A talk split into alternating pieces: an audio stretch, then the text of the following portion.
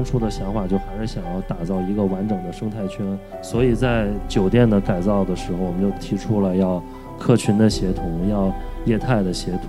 总之就是让这个三个业态之间未来能产生化学反应，能够相互的进行赋能，那才是一个完整的啊，能够说互相积极影响，在往往前走的一个综合体的概念。我们想把它当成一个城市的名片来使用，让呃北京的当地的年轻人和外地来的年轻人能在这儿有一个交流的这么一个空间。我觉得到了这么一个年代了，无论是年轻人还是都市人都很稀缺的一种新的故乡吧。重新，我们试图用我们的社区营造，再找回一种新的人与人的一种亲密关系。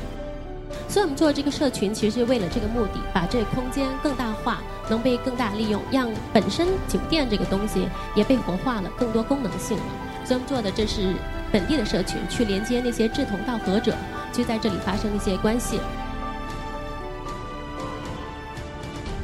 CityGo 从无到有三年吧，最早是希望把工区做得更公众一些，所以把客房做得小一点，然后希望客人是把呃除了睡觉和洗澡之外，能够到大堂来办公、来社交、来餐饮。我们不再说我们是一个指向年轻人去喜欢的酒店，我们希望是。有一颗年轻新的人喜欢的酒店，这是我们接下去我们想要做的事情。好，谢谢。其实我们的呃餐饮的营收比住宿的营收其实还要高。我们也对它的这种正在现在进行时的这种状态和。嗯，一直没有一个特别固定的定义的这种状态，我们觉得其实是很契合这种城市的发展的。当初我们其实会更多的会想，因为处在的地理位置其实也也是前门，特别北京的一个位置了。我们想把它嗯当成一个城市的名片来使用，让呃北京的当地的年轻人和外地来的年轻人能在这儿有一个交流的这么一种空间。我们提出的是，呃，叫有品质的简朴，有节制的丰盛，或者让人其实简单说就让人回归了，回归某种自然，回归某种家庭，回归某种本真。我觉得这个是跟，呃，这个时代有关系。它完全和传统的那些你看到的地产社区啊、奢华型的酒店，我觉得完全不一样啊。我觉得带着一股清新的浪潮吧，带着很多我们对这个时代的反思。因为到了这么一个一个年代了啊，物质极大的昌盛，到现在人们愿意去返璞归真。我觉得到了这么一个年代了，无论是年轻人还是还是呃，都市人都很稀缺的一种新新的故乡吧。重新，我们试图用我们的社区营造，再找回一种新的人与人的一种亲密关系。我觉得这正是传统的城市化进程几十年来真正就是把传统打碎了，没有了这样的这样的观念。但我觉得它有一个词，也许是接下来我们每一个人都想去再探讨的，就是说怎么和我想要的用户发生更深度的这个亲密的关系。我想是很多我们做重度运营的人想要的一种状态吧。我冒昧说，就我旁边我先问女士啊，因为是我们潮酒店，距离阿那亚四个半小时，但是三里屯最潮的这样的一个 club of the club。其实潮的这个会员这个部分呢，会跟很多传统酒店不太一样的地方是，我们他给的人群可能不是住店的客户，我们更多他给是本地的社群，也就是本地的年轻人。因为其实，在酒店里面，我觉得这种存量的市场，其实这些空间是被低估的。比如说，周一到周五，我们很多商业活动正在进行，但周末它干嘛了？很多商业空间被闲置了。但是本地的年轻却在周末时候想要出去玩，对吧？如果你是在城市的中心，那些空间是应该被很好的利用，去跟现在这个城市的年轻人去创造一些有趣的事情。所以我们做这个社群，其实是为了这个目的，把这个空间更大化，能被更大利用，让本身酒店这个东西也被活化了，更多功能性了。所以我们做的这是。本地的社群去连接那些志同道合者，就在这里发生一些关系。潮他研究的是说，我这个空间在这个地方跟什么样的人做什么样的事情。所以以后可能潮走出去，未必它只是一个酒店，它可能在不同的空间里面跟不同人做不同的形态的尝试。对，这是我们可能朝这个品牌想要做的一些东西。其实，大家介绍了自己的这个品牌之后啊，因为大家都是属于运营的，我们叫泥腿子负责人了，要扛各种指标的负责人。大家在做这么长时间深度运营之后，你怎么去定义你的用户呢？定义用户这个事情，呃，作为 marketing 来说，一般肯定在前期需要画像的用户，我觉得这个是，呃，是对的嘛。呃，安那亚其实也是定义了某种人，这种人我们叫他，无论是知识经济价的自由人吧，还是还是新青年、新中产，我觉得都可以啊。但更多，我觉得可能透过运营激活了更多人心中的那个画像中美好的一面。这个确实是一种新的一种印象哈，不是说文艺青年才去，是我们心里都有柔软的一面，它定义了我们心里的一种状态。我想问问硕总哈，你做这个酒店的这个产品，相当于是对大悦城的这个商业上的一个创新或者尝试。你觉得在这个过程当中，你发现了什么？其实我觉得主持人这问题问的应该说是问到点儿上了啊，因为从整个这回酒店改造大的业务逻辑来看呢，之前说了，我们是一个综合体，我们有购物中心，有写字楼，我们有酒店。那么原来呢？三个业态各自经营的都还不错啊，但是呢，他们从业务的内容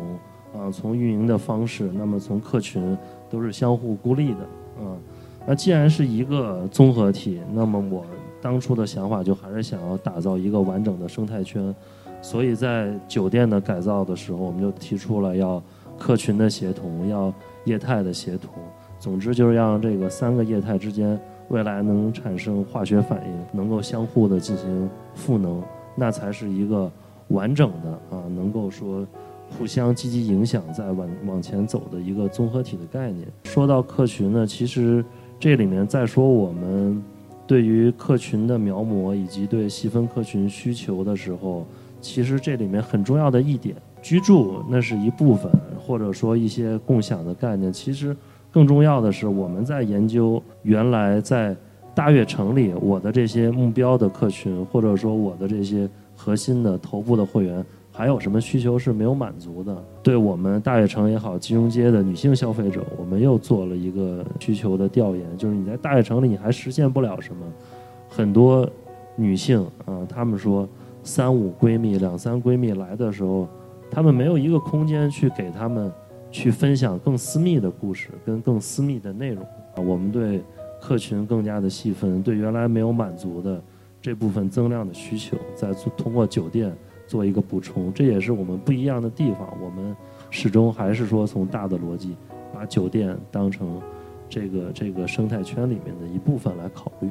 首先，刚才已经介绍到潮，其实它本身就已经是跳脱于酒店本身了，它有很多其他的功能。我们其实，在商业上的实现，它有三个不同的线。第一个是空间本身，像酒店。它其实就是售卖一个空间的场所。那其实再有一个重要的是内容本身，内容比如说像我们艺术中心做的很多的活动，它其实也是一种品牌内容的品牌。比如说现在我们已经有很多项目展览，它已经成型了，很多人可能购票会进来，在酒店空间里面就实现了这种内容的这种销售。那其实还有一个东西叫社群，社群就是这酒店空间里面或者说艺术中心的空间里面做这些内容，去联合了这些社群。所以也就刚才说的这个会员的这个部分，其实这是一个。铁三角，它就是我们的所谓的场景嘛，体验式的一个体验嘛。这个东西其实就是把原来酒店可能只做餐饮、只做什么的东西，去跳脱出来，有一个新的方式去运营了。而且这也是非常符合现在年轻人的这种需求。他的需求除了居住本身需要感觉到私密、感觉到安全、感觉到自在。同时，这些年轻人其实需要找到他的同伴，去到志同道合的人去参加这样的活动，这是他其次被连接、被承认的这个需求嘛。第三个就是那种，比如说很多年轻人像刚才发现说，很多是斜杠青年，他不满足于说我一辈子只做一份工作，对吧？所以他需要发现自我，去探索自我。我们就有了这个公共空间这个需求，要让他们在这里。其实是跳脱你的日常，再去反观你的日常，你有怎么样的可能性？要这样子才去改变你的生活方式。生活一定不是听说的，你必须在这个地方去感知它，你才能去改变这样的东西。所以酒店这个空间，其实做酒店原来的事情，它可以有很多其他的模式，就是在研究这个人、内容和空间之间的关系，它可以有很多的很多的变化。我觉得是这样。从做内容的角度啊，尤其是对说我们现在谋定了我们的目标客群，那我们究竟要给一个能够吸引他们啊，保持这样粘性、保持这样频次来到店的这个内容啊，来不断的去刺激他们，去吸引他。这个事情呢，其实我觉得分两部分啊。第一部分呢，我们最有优势的应该说是跟大悦城结合的这部分，因为客群是协同的。那么我们在这里面，我们最强的优势是应该是品牌上的内容。通过像做主题房这样的合作呢，一方面应该说是，呃，我们给不同的主题房可能定了不同的细分需求的一个主题或者功能的一个打造。另外一方面，它本身一个品牌的冠名，一个说在综合体里购物中心里的品牌。把它的品牌说做一个主题房开到酒店里来，它本身就是一个双向的导流啊，一个相互的、相互的赋能去创造价值。另外一方面呢，我觉得还有一个大悦城的优势，就是我们在 IP 策展上的一个优势啊。一方面我们是整合外部的这些 IP 的资源啊，另外一方面呢，我们这几年也在尝试自我 IP 的一个创造。其实像小岛真的是一个。我觉得是是大悦城第一个真正意义上的一个 IP 内容的一个创造。那如何把这些内容整合进来，去赋予我酒店的客群更多的内容？我觉得这是可能未来我们会更多的探讨的。更重要的是，我们把我们想要这些人给吸引过来了。来了以后，我们就能够发挥我们在认知它、识别它、营销它上的优势，能够把它变成我们的会员。每一个社群在阿那亚，它都是一个。像是互联网产品一样的被深耕、被运营，这个被坚持。比如说以前有个跑步俱乐部，最早自娱自乐，但是从四年前我们开始运营了一个环球跑，让他们每年哎保送一些名额去参加一些国外的赛事，他们会把国外的赛事带回社区，他们开始哎觉得。波尔多的马拉松红酒赛很好，哎，在这里办了一个社区型的。到了第四年开始，这成了一个一个大的仪式之后，我们在想，是不是我们可以办专业化的赛事啊？所以真的有了赛事部。阿那亚去年统计了一下，是一千五百场的活动。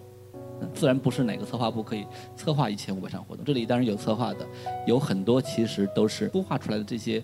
品牌化了之后的这种常态性的仪式。最后一个其实不是问题了，大家很简单一个词，大家一人说一个，因为都是在城市里或者为城市人口、城市的用户、城市的青年来做这种空间产品。你自己理想的这个产品，它的功能或者它的这个感知上的这个价值观，用一个词来表达，可以是什么？一个词我觉得很难，因为我。我有很多句子 应该说，因为我说是这样的话，我觉得应该是丰盈。丰盈这里面包含了你自在的工作，还有充实的生活。工作生活就组成我们生活的这这很多的面，所以我觉得应该是一个丰盈的地方。这个地方能够实现你这种品质生活的向往。一个词的话呢，就是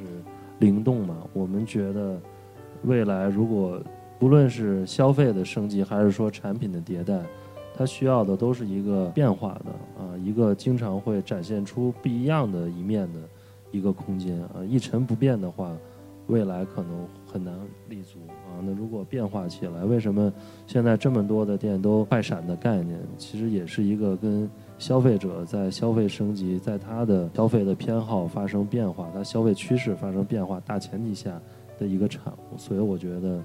变化灵动吧，还蛮重要的。我想到的词应该是一个新的故乡，新故乡，就像您的新居地，呃，一个道理。新的故乡，好，谢谢，王总。呃，因为我们其实除了木吉酒店以外，也还会陆续开发很多酒店和酒店以外的各各种品牌了。从我的工作经验和和期待性上来看，如果用一个词说，那我觉得是态度吧。可能对对品牌来好，对城市来好，去合作的时候，尤其是年轻人，我觉得态度是一个很重要的东西，也也也会变成这个品牌的灵魂性的这个东西。有态度是一个特别特别值得尊重和坚持的事情。其实肖总这个问题对您来讲是不是有点虚？你又会怪我说？我觉得更多的应该是舒适吧。舒适就是双方的自在，你也自在，我也自在。然后我能够做好我的最好，你喜欢我的最好，那这个粘性就是最好。其实大家想要的这个价值观目标达成了莫名的一种和谐的一致，想要的那种状态、那种表达、那种品质，词语不同，但是其实深度运营都是为了让每一个我们想要服务好的客户能感觉更舒适自在，能够心灵有更强烈的这种向心力和汇聚的感觉。好，那我们今天的这个 panel 到这儿就结束了，感谢各位，谢谢。